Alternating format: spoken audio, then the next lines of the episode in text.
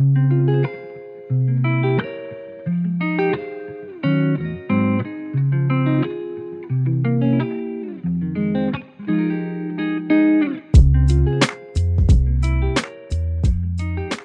¿cómo se llama el peinado que tú decías que teníais del calule? Calule. ¿Cómo es?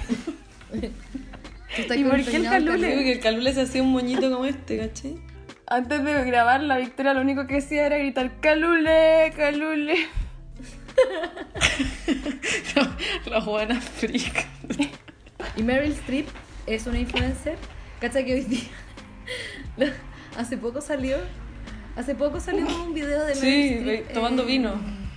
Como tomando no sé qué weá. Y todo el mundo como seca, seca. Y es como solo porque es como una mujer vieja tomando, todo el mundo como que. Pero la- tú crees que cuando, no- cuando seamos viejas, cuando seamos viejas viejas no nos van a... ¿Ah? cuando seamos viejas nos van a decir que somos secas. No, porque. cosa. No, nos van a decir que somos horribles. Y- Como porque y- las, pero no, no somos sabias, sabiduría, la sabiduría. No, van a decir viejas culias. El otro día le pregunté a un amigo si estaba eh, gordo por la cuarentena, porque nos mandaba sus pizzas, sus brownies que él hacía. Le mandaba unos sustitutos. Su pichulita. El medio chef así. No, ya. Yo soy el me, me decía, decía que siempre era el mejor chef, que yo era mala chef. Y yo le dije, Flo le "¿Pero mandan estás los medios gordo?" nudes. Y me dijo, sí, estoy gordo. No, no, que ver. Nunca me han mandado ningún nude, solamente me dijeron que estaban gordos. No, ya, pero si no me mandaron Pobre ningún nude, no me mandan nudes. hueones que no van a dejar de reírse. La cagó. No, pero si nadie me... va- A mí me da rabia porque, o sea, según lo que yo entendía, que la Victoria había recibido algunas nudes, Ay, no yo. ya, qué chato.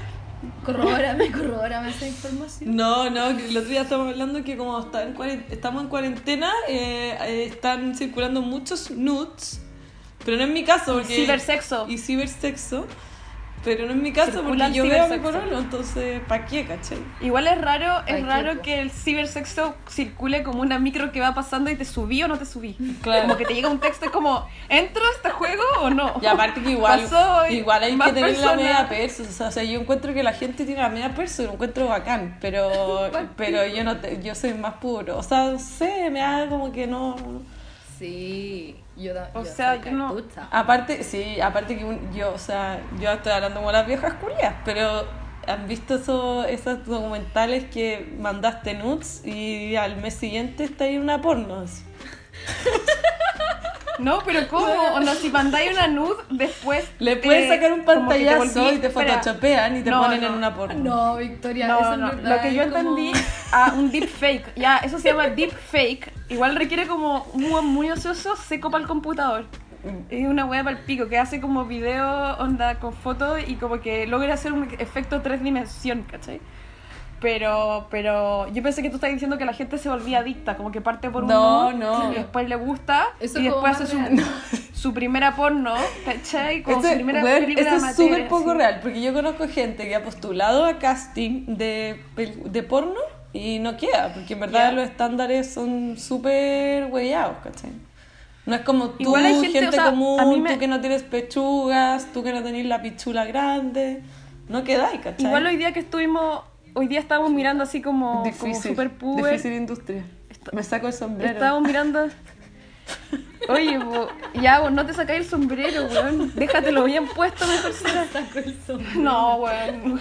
Eres como un señor, un viejo chicha. así. No, ya, pero mira, lo que les quería decir es que con la Victoria estuvimos mirando Instagram y mirando influencer como quien mira una revista cuando es puber y mira las modelos y todo eso, ¿cachai? Y me da impresión que hay personas como que sienten autoerotismo por su propio cuerpo, como cuando se, se ponen fotos en pelota y todo, como que yo lo Ah, veo y digo, sí. esa persona quizás se calienta consigo misma, no puede más consigo misma y explota en una fotografía. Sí. Es un volcán la wea. Es un volcán de narcisismo. Lava. Claro. Ya, pues, hablemos de lo, a lo que vinimos. Bienvenidos a este, a este, no sé cuánto, ya quinto capítulo. Podríamos decir bienvenides. Bienvenidos. No, no, ya. Bienvenidos a este nuevo capítulo, quinto capítulo de El día llegará. Y hoy día vamos a hablar de comida rápida. Comida chatarra. Y como nosotros siempre Comida hacemos la rápida, versión rápida. Spanglish fast food. Estás conversando con Victoria, Francisca, Florencia. Ya. Y mm, es bien entretenida la historia de la Coca-Cola, les voy a decir. A ver, a ver. Cuenta. Mira la, mira, la primera discusión que tuvimos con la Florencia fue que eh, como que se, siempre se ha dicho que la Coca-Cola en su receta inicial tenía cocaína, ¿cachai?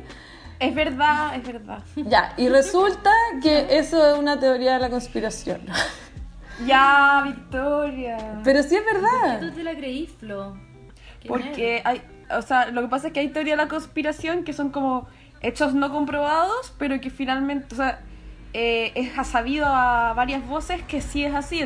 Esto sale como un hecho por una cosa contextual. Ya, pero yo les voy a decir, porque hubo un cambio de la yo receta. les voy a Sí, explicar por qué no supongo. creo que, que- o sea, no, no lo sé, no, no, no voy a decir que no, pero no, no creo que sea tan así porque la historia de la Coca-Cola es que la persona que inventó la receta, él en una primera instancia se lo, se lo vendió, se la, vendió la receta a tres personas, ¿ya? Ya. Entonces, eh, esta, esta, eh, hacía la Coca-Cola, no sé qué, y uno, o sea, el que la inventó no fue la persona que creó la, la compañía, sino que fue otra de las personas que tenía los derechos de la receta, ¿cachai? Ya. Eh, la persona que creó la receta de la Coca-Cola es John Pemberton, ¿ya? Él la patentó por primera vez y él vendió los derechos a, a dos personas más. Y uno de los que los vendió eh, tenía, tuvo un hijo que fue el- el- la persona que creó de Coca-Cola Company, ¿cachai? Que la empezó a embotellar, que la empezó a vender, etc. Asa Candler, así se llama, Asa Candler. Y ahí Asa Candler eh, tuvo muchos años trabajando en tratar de recuperar los derechos de la Coca-Cola en sí, de la receta, para que no lo pudieran huevear, para poder vender esto y hacer la Coca-Cola Company, ¿cachai? Y eh, en el fondo la familia Pemberton no era, era como adictos al opio y adictos a la- al juego, ¿cachai? Entonces no era una, familia muy funcional para esta compañía. Entonces él trabajó mucho tiempo para poder comprar los derechos de, de la Coca-Cola, de la receta de la Coca-Cola, ¿cachai? Para que nadie más la tuviera. Y es por eso que la Coca-Cola cuida tanto la receta, porque fue, o sea, fue un trabajo de 60 años de tratar de recuperar esta, esta receta y que se mantuviera como en, en secreto. Efectivamente, la Coca-Cola usa hojas de coca, de la planta, pero, pero nunca se ha comprobado que era cocaína, porque de hecho a la, a la misma hoja de la coca, que, que no sé, es algo normal, que uno en Perú se toma un té de coca y no es que uno que hay jalado, ¿cachai? Eh, No, pero sí te sube la energía, igual que tomarse una Coca-Cola. ¿no? Claro, pero ellos tuvieron que sacar todos los efectos secundarios, o sea, le hacen Igual un tratamiento, le hacen un tratamiento a la, a la hoja de la coca para que no tenga estos efectos secundarios, ¿cachai? Esto por ley después de mucho tiempo, yo creo que pasado el 50 para adelante. Y, y nada, y ahí empieza como la, la historia de la Coca-Cola Company, que bueno, ya, ya era una compañía bastante grande, pero por ejemplo, en- a nivel de comparación con Pepsi, Pepsi quebró dos veces, entonces a Pepsi era una compañía que le costaba mucho más su subsistencia como en sí, ¿cachai? Ya. Pero, pero perdón, una pregunta, no sé si es que no escuché. ¿Pepsi es posterior a Coca-Cola? ¿Es una imitación? No es una imitación porque la receta es muy diferente. eh, o al menos, o sea, por ejemplo, la- como las recetas que se tienen de la Coca-Cola no tienen caramelo y Pepsi tiene, por ejemplo, caramelo. Y, Ya. y en la, la Coca-Cola tiene jarabe de sirup, que en Latinoamérica es caña de azúcar, no es, no es sirope. Sirope. Entonces, por eso la Coca-Cola es distinta en Estados Unidos que acá en Chile. Sí, la Coca-Cola es distinta acá en- Chile que en Estados Unidos. Y, y, por ejemplo, es todo, o sea, por ejemplo, cuando la comunidad judía empezó a crecer mucho en Estados Unidos, eh, la Coca-Cola le enseñó su receta eh, a una persona judía para que fuera cocher y para que los judíos pudieran tomar Coca-Cola, ¿cachai? Y esa fue como la, la pri- primera persona que se tiene como registro que conoció la receta de la Coca-Cola, que en verdad es muy O sea, secreta. una persona como externa. Sí, pues, Ah, persona externa que conoció la receta de la Coca-Cola. Solo un judío podía lograr eso. Obvio. O sea, y aparte que igual, o sea, Son demasiado powerful. Sí, y si yo fuera también Coca-Cola, obvio que te conviene porque es una comunidad muy Obvio. grande. Sí, es interesante que, por ejemplo, en el 85 Pepsi hizo su Pepsi Challenge, que era que ponían las bebidas sin etiqueta y la gente eligió más Pepsi que Coca-Cola. ¿cachai? Con etiqueta cerrada. Sí. Igual decían que la diferencia no había sido tan grande, ¿cachai? Como que había sido muy, muy leve la diferencia, no era que... Pero, pero sí eso te habla que igual uno sí siente la diferencia entre ambas bebidas, o sea, sí hay diferencias de sabor, ¿cachai?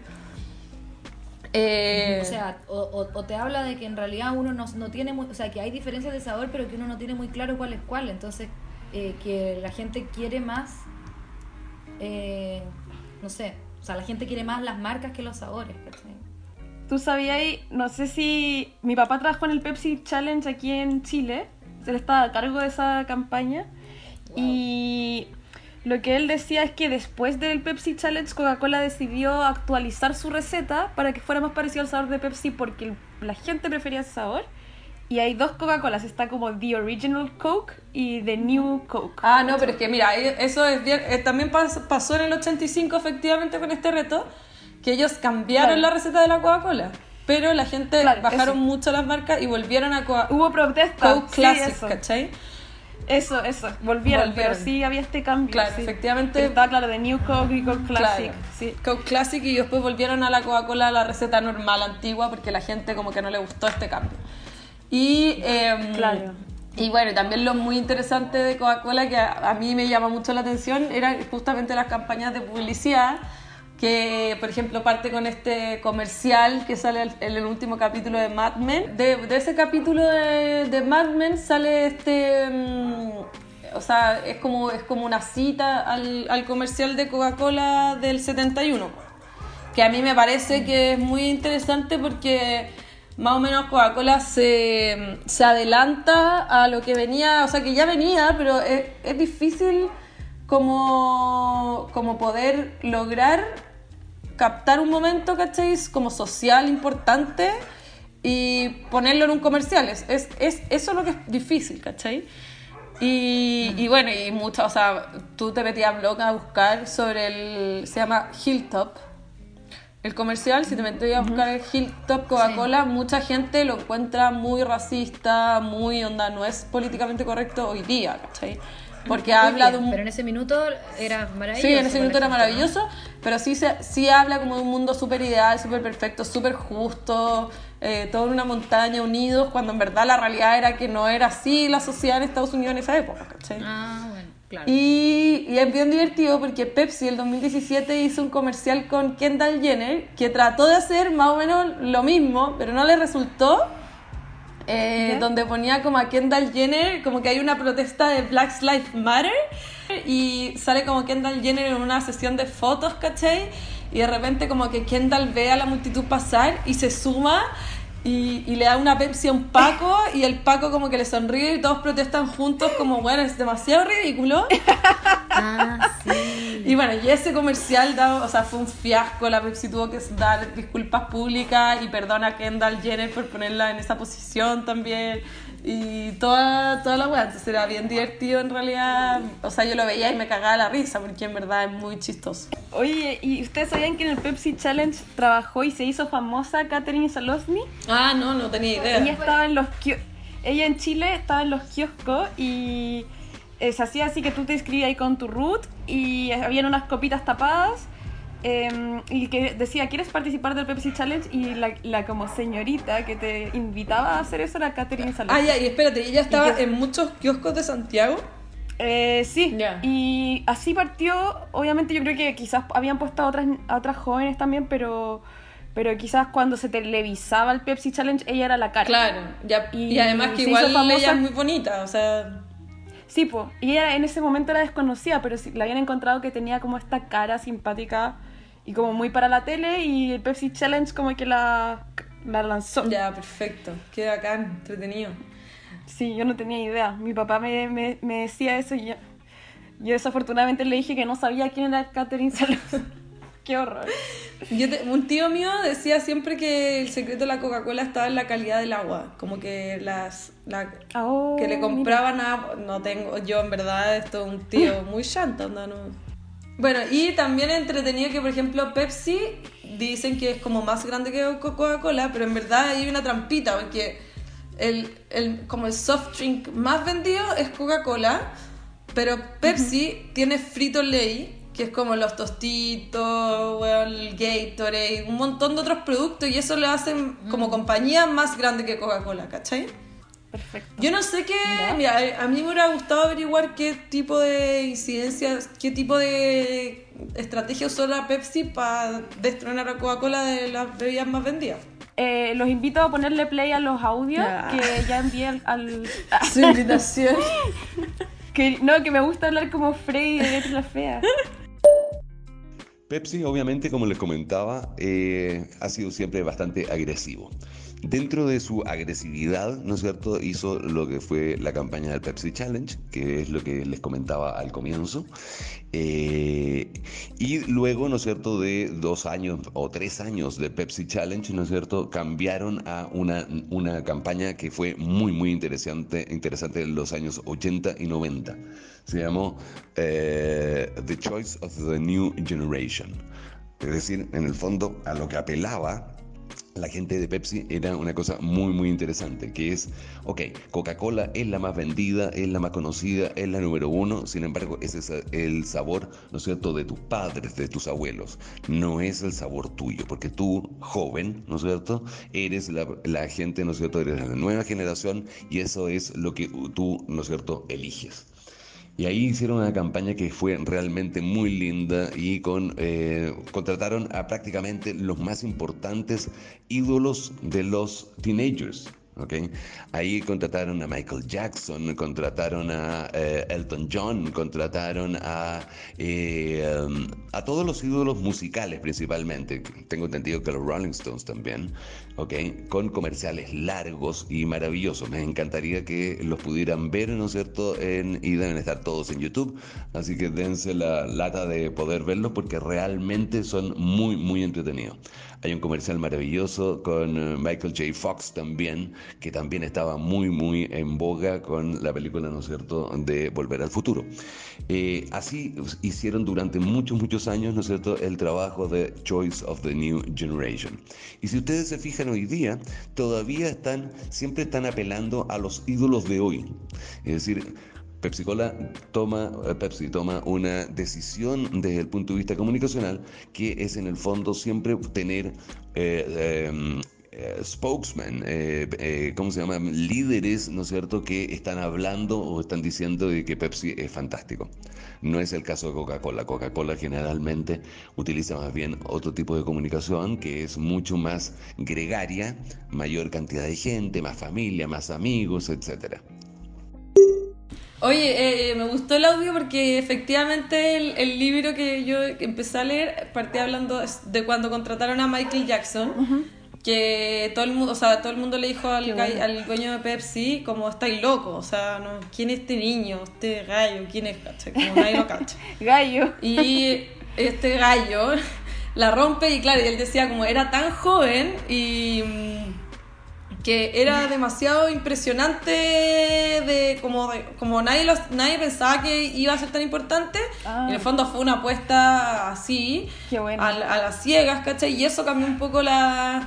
La, la estrategia de Pepsi y eso me parece muy interesante porque, por ejemplo, no sé, pues después tiene Britney Spears, como dije tu papá, anda, el de Volver al Futuro, ¿cachai? Como puras figuras que, David Beckham. que son de...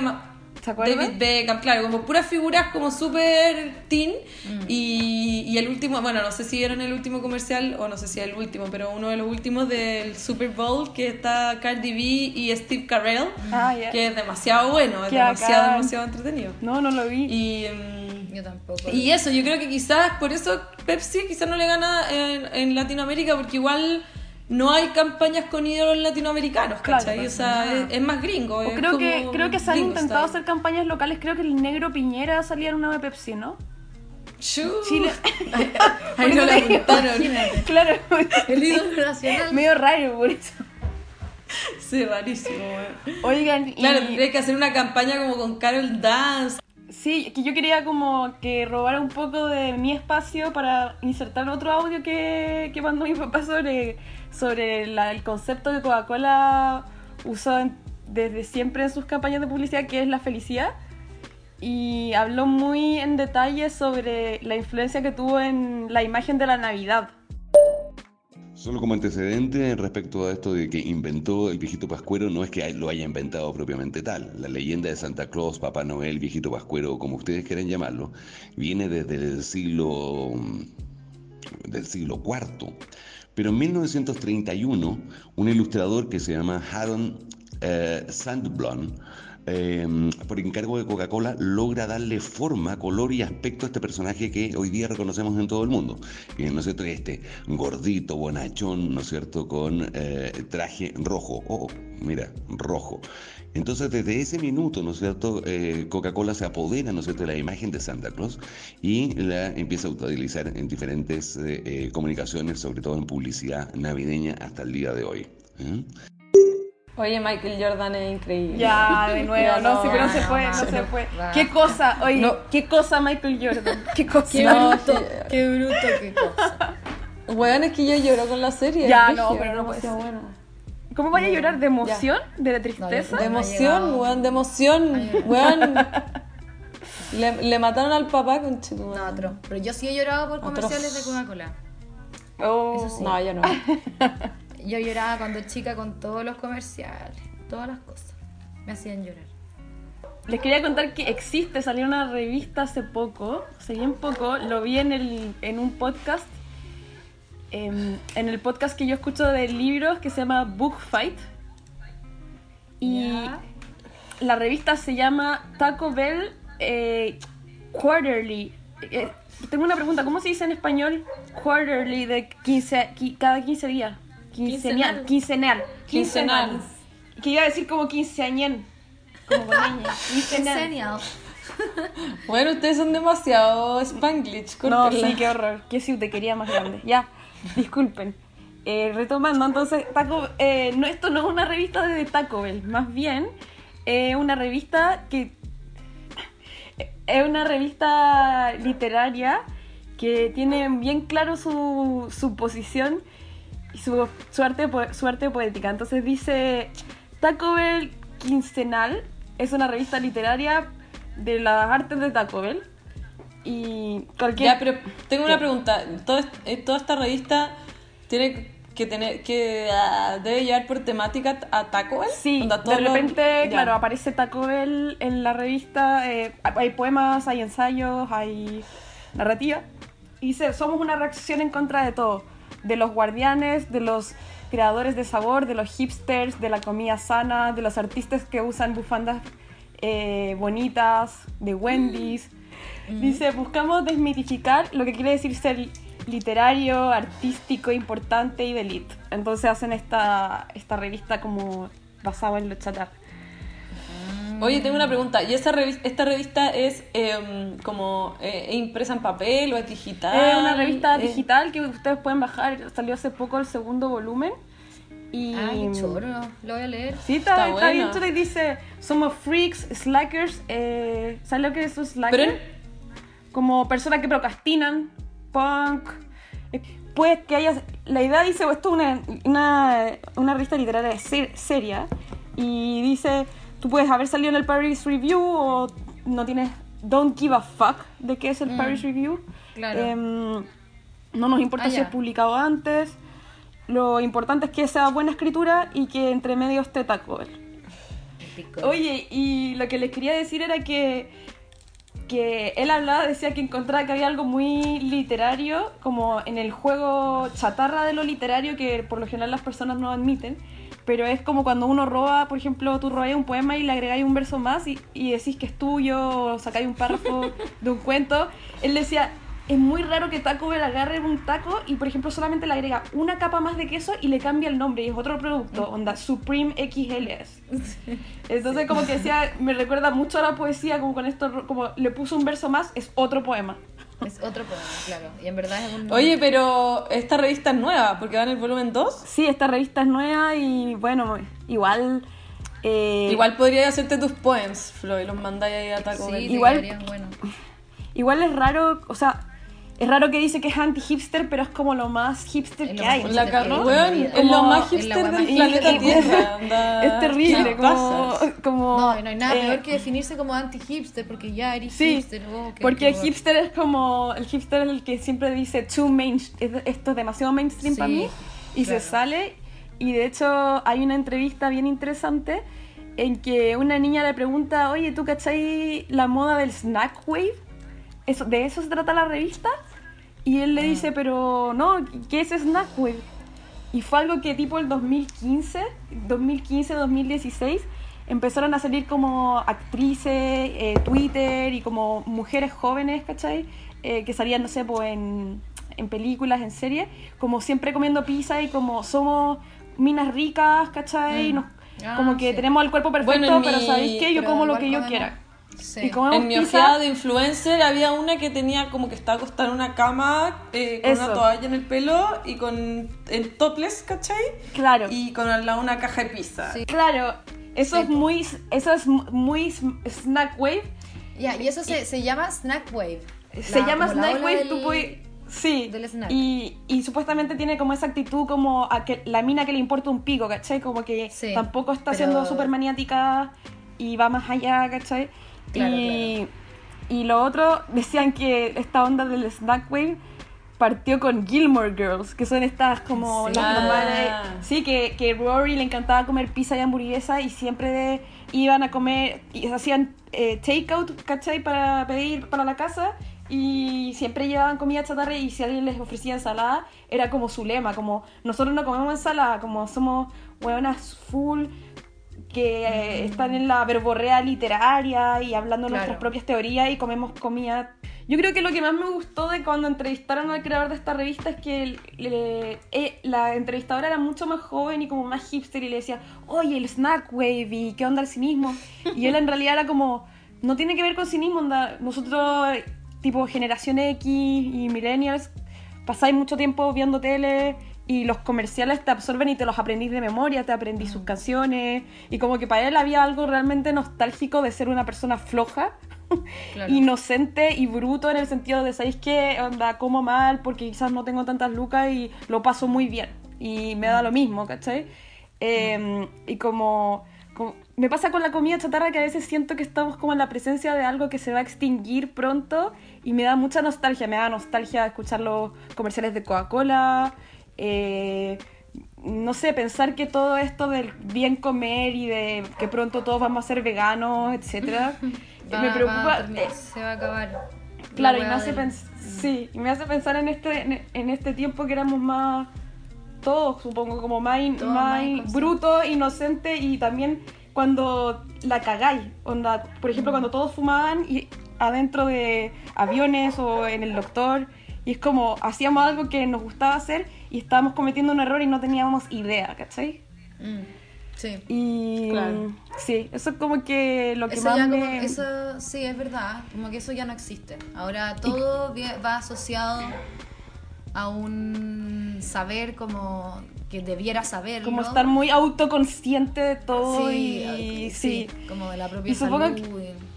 Supongo que por eso como asociado medio como algo que va a desaparecer, la figura de Dave, que siempre a David Foster Wallace lo asocian a la comida rápida y este tipo que se suicidó, depresivo, que obsesionado con la comida rápida, como, como una especie de extinción de un tipo de personaje, lo que él representa, la obsesión con la televis- televisión y también como esta, esta como tipo de comida que podría estar al borde de desaparecer, pero yo no sé qué piensan ustedes. ¿Ustedes creen que la comida rápida va, va a sobrevivir todo esto?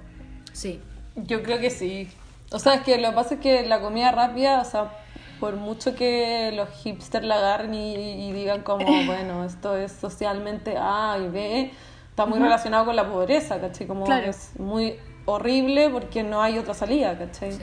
Claro, y, que, y también genera un poco de alegría por el azúcar y son como No, es barato sí, y la- Sí, o sea, es como... Mientras más, o sea, mientras, mientras más progreso eh, económico haya, más comida rápida va a haber porque menos tiempo le, tenemos, le vamos a querer dedicar a, a- a comer. O sea, en el fondo, tú cuando Y no comí- solo eso, que hoy día, por ejemplo, comprar una weá en el Taco Bell es más barato que comprar comida en el supermercado. No, sí, Como, pues, es entonces, muy barato y es muy rápido, muy es muy eficiente. Eh, ya, yo no, yo no, yo no quiero, no hablé de Tarragona, yo voy a hablar, o sea, yo me puse a investigar como de, de las comidas, de la, de la vida de la comida rápida en Chile. Eh, Oh, buena. como desde cuándo eh, estamos comiendo comida rápida acá. Y bueno, rápidamente llegué, valga la redundancia, llegué a la conclusión, o sea, llegué como al, al- al descubrimiento de que la fuente de soda es eh, el Oh. restaurante de comida rápida chileno. eh, Qué que, em, Pero tengo una pregunta, ¿no consideráis que igual la fuente de soda, o sea, a pesar de que yo creo que sobre todo ahora tiene mucha más comida chatarra, pero comerse un churrasquito como sanos? Es que no es sano, no. pues, ¿cachai? O sea, porque igual tiene como súper alta mayonesa, es pan, tiene mantequilla. Eh, me da como- ¿cachai? Earth sea- to Victoria no es sano. Earth. Not healthy, you know. O sea, claro, es mejor comerse un churro, su barro luco que pizza todos los días, pero eh, no, pero en el fondo quiero decir que esta cosa de la comida al paso, de que, de Ah. que uno está trabajando y necesita alimentarse rápido y bien y quedar como con harta energía, que sería como una de las maneras de definir lo que es un restaurante de comida rápida, podrían ser haber sido las fuentes de soda en algún minuto y todavía existen emblemáticas fuentes de soda, la fuente Mardoqueo, la fuente alemana, que creo que cerró ahora, tuvo que cerrar por lo menos algún Sí, local, cerró. el de Plaza Italia, Oh. qué terrible. El de Plaza Italia, sí. Em, y ya como la invención, ya como la reinvención hipster de Fuente de Soda sería como la Fuente de las Cabras, que no sé si han ido. Ah, que sí, está sí. cerca del Costanera Center. Yo no entendía, decía, Eh, esto yo es no. una fuente, yo lo que no entendía esto, decía, esto es una fuente de soda con precios de restaurante Sí. exorbitante, no entiendo nada. Y me, No, me dan el mismo churrasco, pero... Ya, pero está como re... Exorbitante. Me dicen La ofrece No, pero es 7000. caro. No, o sea, sideral. lo- o sea, Precios siderales. platos, hay platos que te salen 11 lucas eh, Qué y que son comida casera y chilena, pero lo que pasa, bueno, es que eso está interesante ese tema. Yo conozco al dueño de eso, de ese restaurante. Es un chef súper talentoso y conocido y, y me cae súper bien. Y entonces estuve leyendo como... Y yo he ido a las cabras varias veces. Y me he comido... Lo que siempre me pido son las charchas con... Las charchas. Ya, con pero weón. ¿por qué piden esa weá? weón? Porque es exquisito y no somos mañosos, bueno. Ya, ya, y- Entonces, que son como, bueno, unas charchas de cerdo o de, no sé, no sé si son de cerdo o de vacuno, no tengo idea de lo que estoy comiendo, pero la weá es que son muy ricas y se pueden partir con la cuchara, eso Ya. es real. Y, mm, Oh. y las papas fritas son hechas realmente ahí, ¿cachai? Cosa que yo siempre vivo buscando restaurantes donde Sí. no me hagan papas fritas congeladas, ¿cachai? Ah, Sino que las entiendo. corten en el restaurante y las frían en el aceite de ahí y todo, todo sea ahí, ¿cachai? La Victoria hace papas fritas. Eso es, eso es difícil. Eso es difícil encontrar difícil. papas fritas reales. Ah, porque Papas es más- la La mayoría de las fuentes de soda tienen papas fritas Sí. congeladas que las Papas fritas tiran al aceite ahí. claro. pero Y las papas congeladas. rústicas, las famosas papas rústicas también Esa son hueá No, una ejemplo estafa. la papa, a nadie le gusta la papa rústica. gourmet. Bueno, por lo favor, gourmet, la que- papa que si rústica. Si alguien que La Flo me decía como, vamos a hacer papas fritas, pero no le saquéis la cáscara para que sean rústicas. No. Yo, Flo, weón, nadie quiere esa weá, todos queremos sin Todos cáscara. queremos una papa frita buena, nadie quiere papa rústica. Por favor, si alguien que nos está escuchando tiene un restaurante y tiene en su menú papa, Papa rústica, rústica. elimínalo, elimina esa weá. Todos ya sabemos la estafa que es, ya descubrimos. Yo, yo me la Y compré no encima como que ponen la mitad de la papa, ni siquiera la cortan. Es, es pajero, o sea, le da paja cortar la papa, ¿cachai? Entonces la cortan Yo me la compré, yo, yo dije, ¿qué quiere decir rústico? Un, un campo mágico. Las habichuelas La mágicas. así como vegan. No, weón. Rústico, rústico es la manera hipster de decir hecho como el- hecho con la punta del pico, weón. Eso es, la- ese es la- el, el real significado de rústico. Ya, pero ¿qué pasó con las cabras? Bueno, las chanchas. No, ya, pues entonces la... Son, es súper rica la fuente de las cabras, a mí me gusta mucho. Y la cosa es que me puse a leer en Emol, habían, una, habían unas críticas, habían puras críticas buenas, eh, y había un gallo que había ido eh, y que decía que...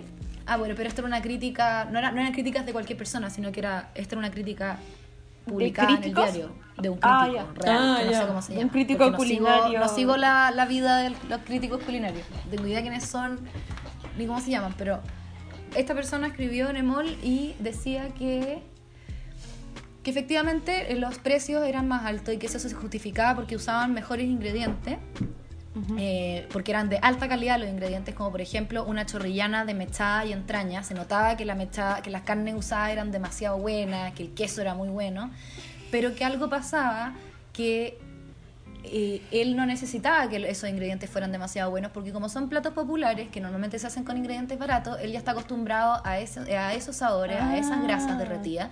Entonces ahora encuentra que esta sofisticación de la comida de fuente de soda no tiene sentido Y que él quiere la Esterilización, de peor, de peor calidad, ¿cachai? Claro.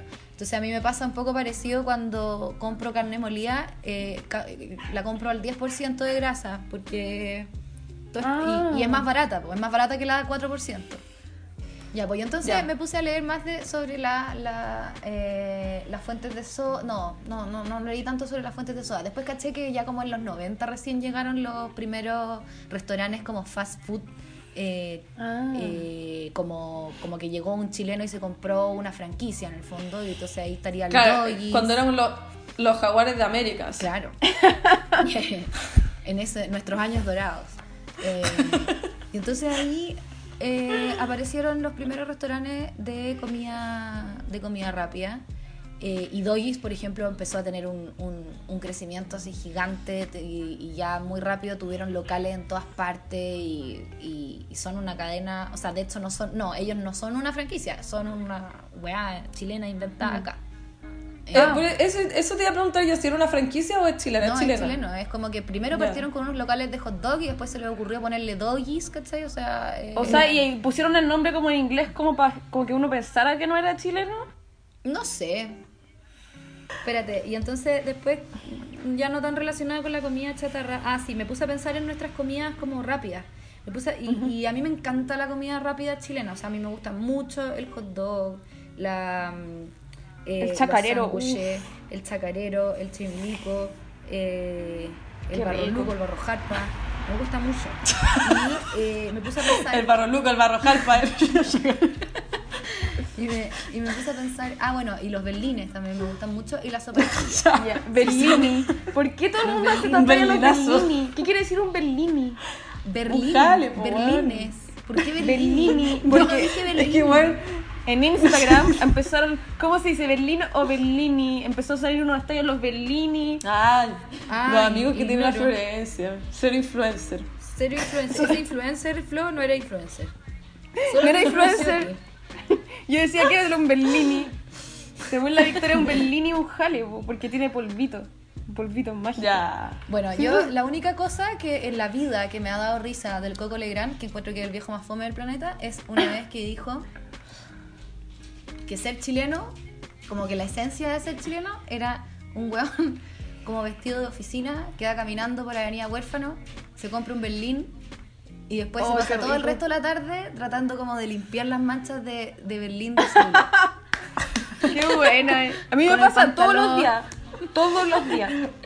y lo encontré Oye, co- Dije, obvio, Weón, yo soy. Legrand, Coco Legrand tiene una talla que era muy denigrante a su, a su señora. todo el día imitaba a la vieja como si fuera una retardada y mental. decía que, iba, que, que era la mujer de mármol porque iba a la playa y al mall, nada más. Y es que te Oh. cagas. Qué. No, y ¿Qué? la cantidad Yo de viejos boomer que repiten esa talla hasta el día de hoy y que en verdad se Sí, ríen como honestamente. Es como, bueno, fuimos a Miami, mármol. Oh, Ya.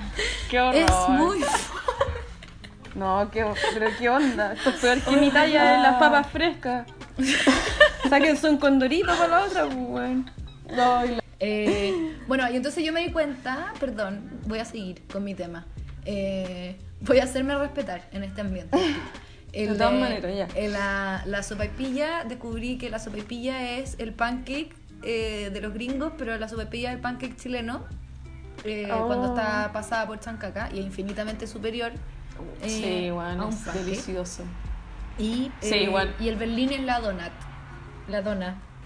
La dona. Estoy Eso. babeando. Yo no entiendo, no entiendo esa, no me gustan ni los pancakes ni las donuts, porque, porque son malos. Blasfemia. Abiertamente. No, a mí me gustan las dos, ah, pero prefiero mil veces el berlín y la, y la sopaipilla. Mil veces.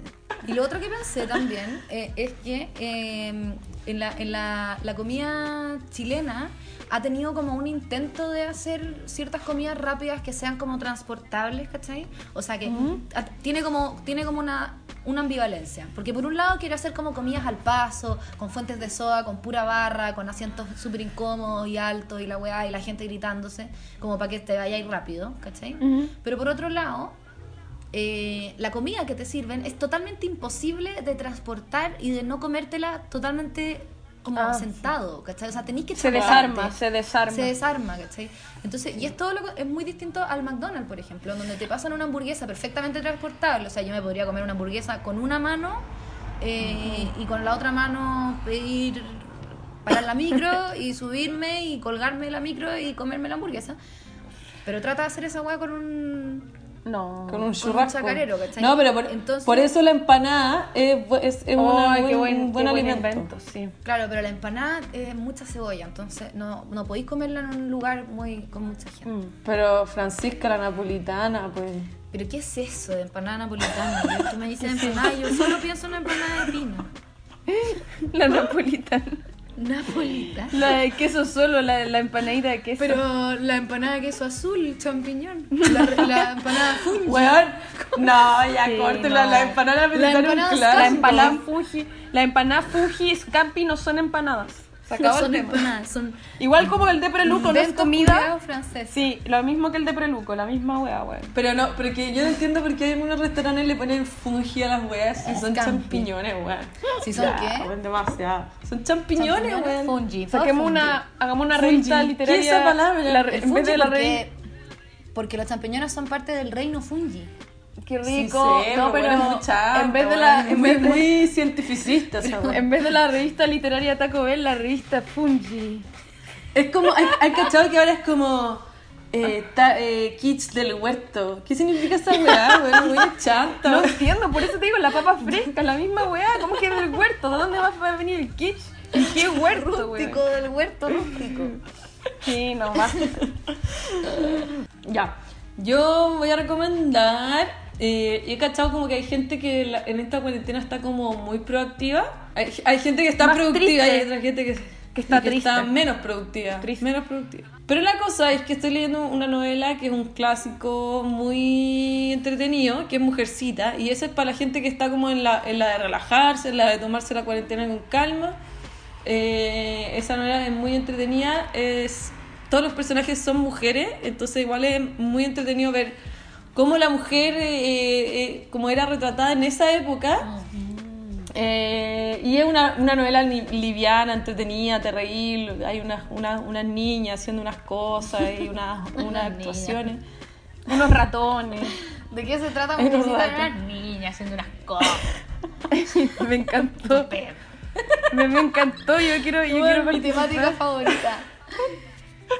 Pero le voy Ya, de pero cabeza. es muy buena novela y yo no la había leído nunca, pero vi la película, la última película que salió el año pasado y por eso me dieron ganas de leerla porque dije, obvio, esta película no se cacha nadie quiénes son los personajes, como que quiénes son estas personas y en el libro sí podéis como como ver bien quién es eh, Em- Amy, Amy, eh, la, la Joe. Joe, la Beth y podéis como profundizar en eso, ¿cachai? La Joe es hipster. Todo se cree. Super hipster Joe. y, la, y para los que están productivos, eh, hay una novela demasiado buena. Igual, debo, esta, esta novela igual es como media, media fome. O sea, a mí me encanta, pero es fome, ¿cachai? ¿Cuál? ¿Mujercita Eh, o la que vaya a contar ahora?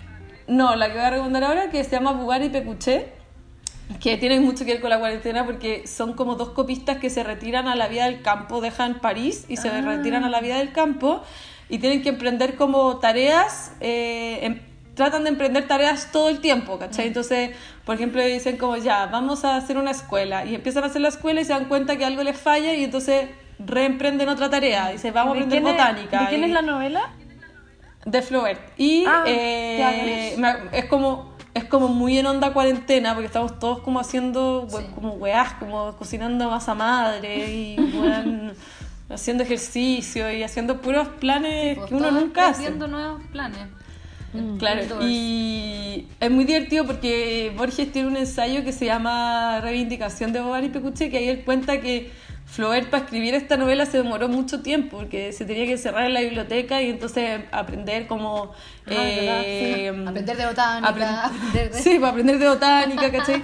Que Sin yo decía, puta, que, que sin internet, que suerte ahora que uno puede escribir esa novela así súper fácil. Así que si alguien la, la copia ya no tiene tanto... no tiene fácil. tanto... ¿Por qué no la han hecho? Sea, los, los, escritores son todos pésimos. ¿Cómo no han hecho una buena?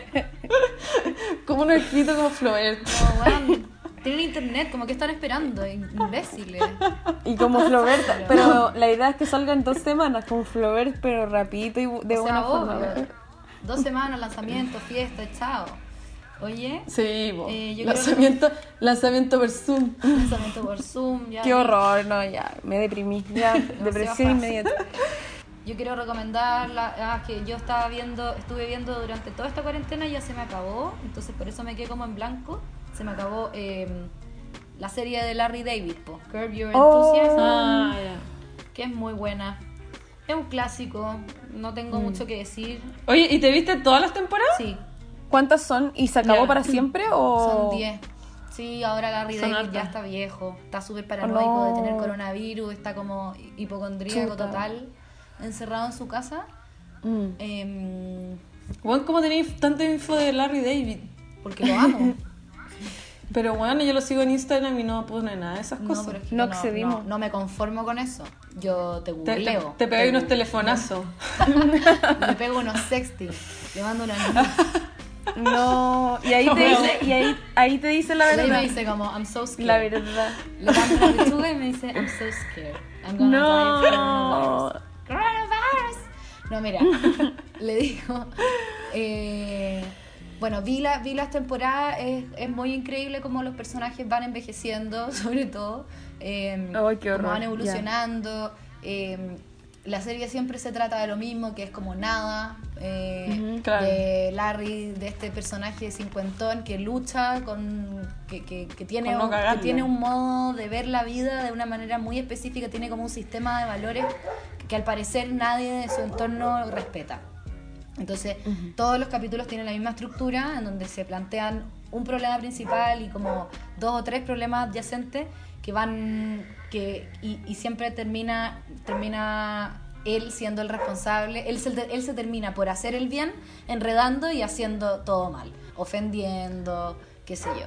Es como una especie de... Oye, o sea, es muy el Chaplin de hoy en día, yo encuentro. Y, Y hoy el personaje de George Costanza de Seinfeld también, ¿no? y también dicen que, el, claro, dicen que George Constanza es Larry David en la vida real. Está basado en él, en este weón como torpe que trata de hacerlo bien, pero la termina cagando el doble.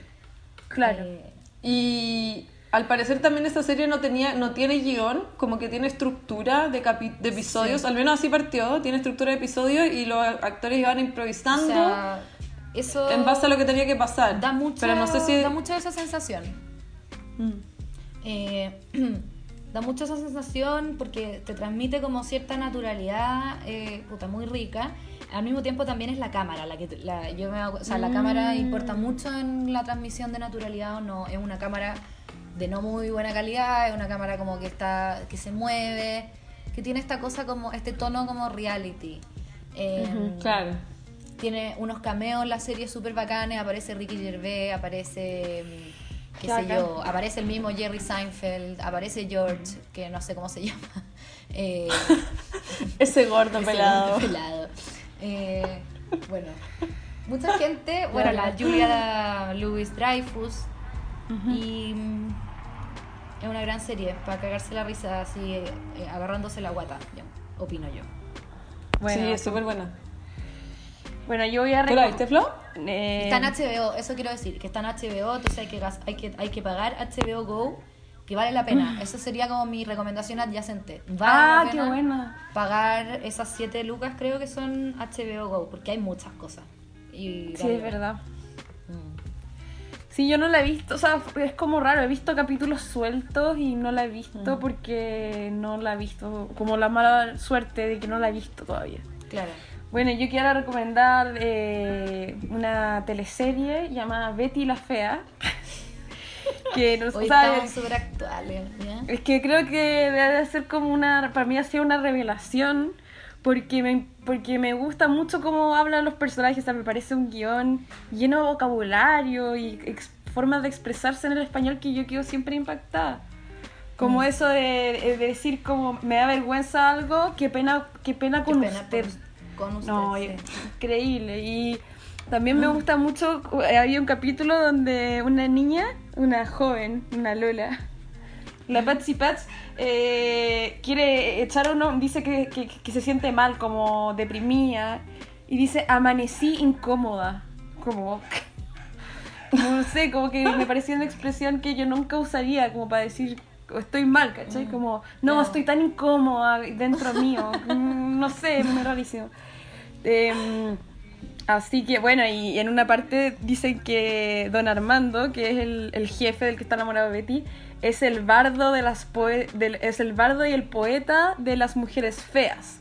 Y yo dije, oye, pero la teleserie chilena nunca hemos usado la palabra bardo, weón. No, po, Eso es todo lo que quiero decir. Así que Sí, yo de- otro, es otro vocabulario. No, sí. Sí, es que los colombianos, claro, son muy cuáticos en las expresiones. Igual estamos Igual es bien Me gustan las capas, como que podéis decir. es divertido porque tiene como puros guiños a, a- como guiños intelectuales, como Sí. sí, el poeta no sé cuánto y sacan unas poesías. Hablan de Neruda de. Neruda. Sale Acá Cecilia como que Loco. no, no existe esa weá. Yo la otra vez me, me puse a mirar videos como de medio mundo. ¿Se acuerdan de este show de comedia? En verdad, no, no estábamos vivas cuando la weá era un éxito. Ah, ya, no, no, Eh, no. pero se llama Medio Mundo y actúa Andrés Rillón, que es como un gran comediante que se murió hace poco. Eh, y que era como súper del absurdo, como un poco un proto Happening con Ja. Eh, Ah, ya, ya. Ya. y no, o sea, es que no, no, no había ninguna referencia como remotamente culta en la weá. O sea, era como. eh, solamente fome, ¿cachai? O sea, en ese minuto era para morirse la risa. Pero ahora no, no había nada que me pasara como lo que te pasa a ti con Betty la Fea, que uno dice como, "Uy, qué increíble esta weá. Eh, y qué bueno es a pesar de lo añejo que pueda estar, ¿cachai? Esto es simplemente como, weón, esta weá es muy mala. Y excepto los sketches donde actuaba Andrés Rillón, que creo que eran los mejores y como, como porque el weón hacía una- un humor absurdo que es como muy parecido al Lelutier o qué sé yo, como una cosa un, po- un poquito más argentina, ¿cachai? Era como el más sofisticado. De hecho, en Betty la Fea hay un personaje que yo diría que es como el Sancho Panza, que es el personaje de Frey, que no tiene un auto, tiene, tiene una moto. Entonces, como el burro de Sancho Panza versus el caballo del Quijote. Y habla con, hipercor habla con hipercorrección como para los estimadísimos. Bella señora, y es un santo avivado. Eh, ya, pues, este ha sido el capítulo de Comida Rápida y en el próximo hablaremos de... ¡Realities! No, no soy spoiler, tengo que decir sorpresa. ¡Sorpresa! sorpresa.